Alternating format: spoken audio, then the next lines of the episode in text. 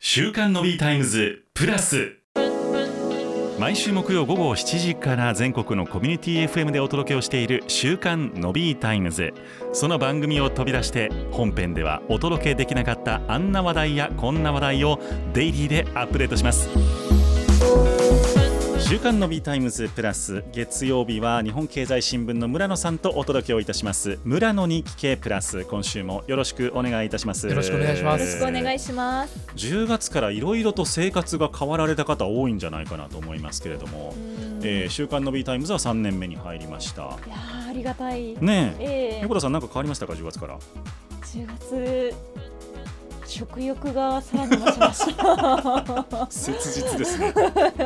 それぐらいですねでも。村野さん変わられましたかなやっぱりあのエアコン使うあー頻度が下がったあーかな確かにっていう確かに10月かから急にですねそうですねんそうですよね先週ぐらいからっていう感じでございますけれども、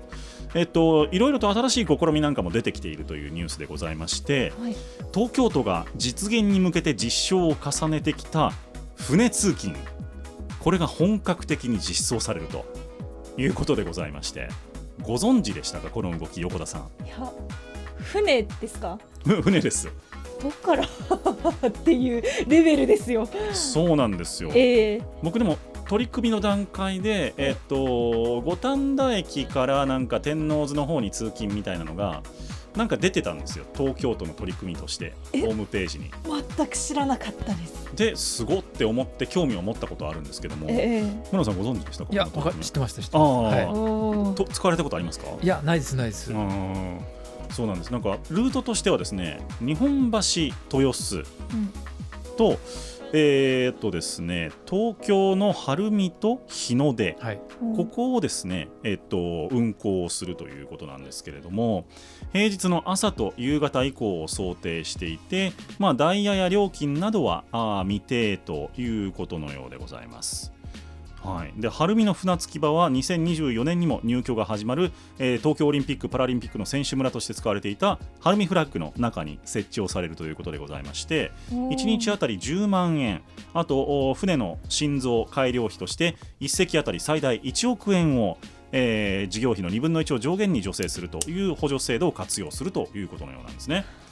だから船なんですね。そこに人がたくさん住むようになるからそうとでいうすね。ああいや、まあ、豊洲に住んでらっしゃる方もたくさんいらっしゃったかと思うんですけどそんなにラッシュほどかなって思いましたけどそういうことだったのかと今ちょっと合点がつきましたね。そうなんですよ。これでも時間的にはどうなんでしょうねっていう感じはうんしますけれどもね。なんかダイヤの乱れとかどうなんですかね、そうですようね、んまあ、ダイヤの乱れ船だったら基本的に天候が悪いこと以外は基本的にはないあーですけど、うん船着き場までの足が例えば JR の駅から遠いとかですはね、いあこのこのールート見ますと日の出ってあるんですけど、ええ日の出って浜松町の駅から歩くと日の出桟橋あるんですけど、はいえ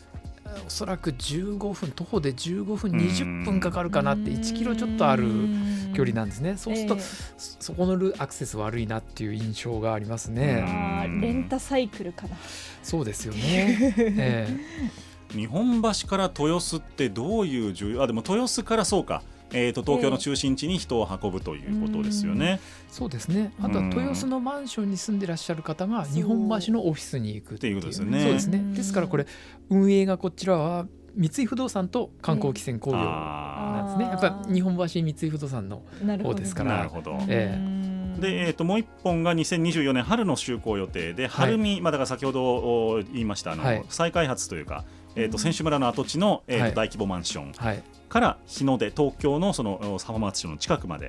というところを、えーとまあ、くなんですかあ結ぶ船通勤というのが出てくるということで、ただ実証実験ではですね、はい実際に他の交通機関と比べてやっぱり所要時間が長いのでうう、ん朝の時間帯の乗船率は15%程度にとどまったんだそうです。うーう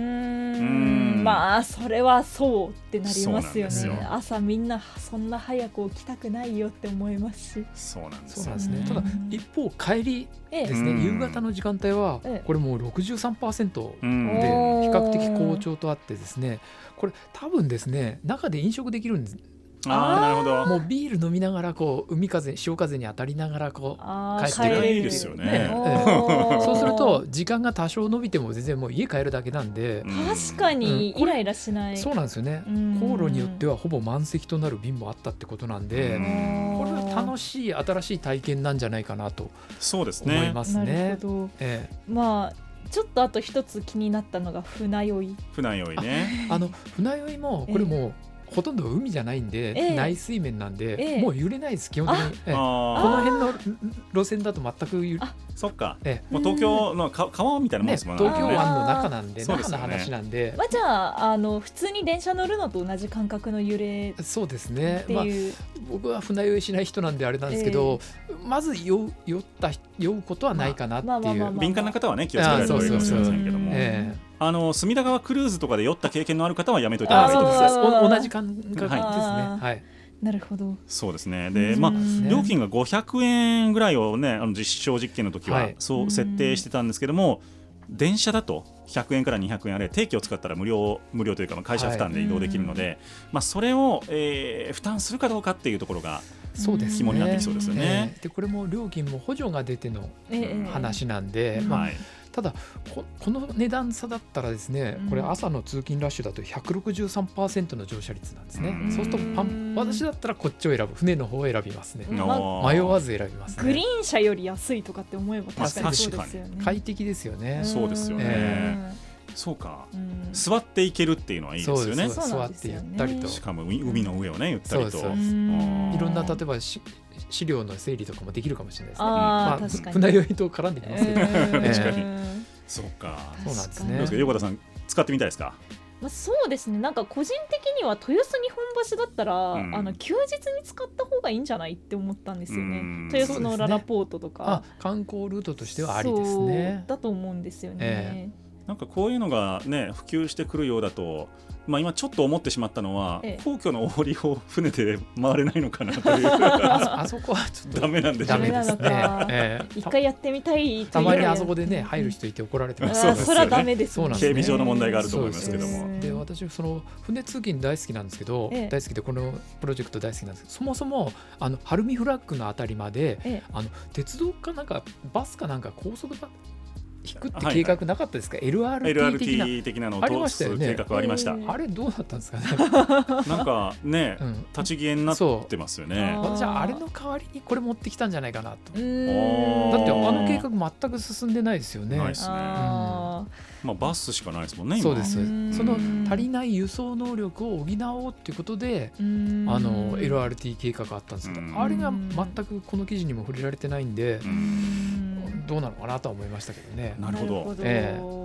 しかももうバス今人手不足で運転手不足でえらいことですから。そうですそうですよね減便減便でね。で今勝ち時の駅がまあ朝ものすごいことになってますからねら。しいで有す楽町ねもう。すごいですからね。あなんか一時の武蔵小杉駅を彷彿とさーせるっていう。あーうん確かに晴海ってなんか結構マンション新しめのマンションとあとなんかそういうビル群とあとなんか資格試験受けに行く場所みたいなイメージがあるんですようーんねどうしてもななるほぜどか晴海なんかあっちの方多い気がして無線の資格試験もあっちだったんですそよう そうそこだ。そうえなんかー、まあでも本当うにん新しい形になればいいんですけどね、そこうのなんですね船通勤ええというのが。でもやっぱある程度便数もないと不便でしょうし、うん運転手の確保ってどうなんでしょうねね、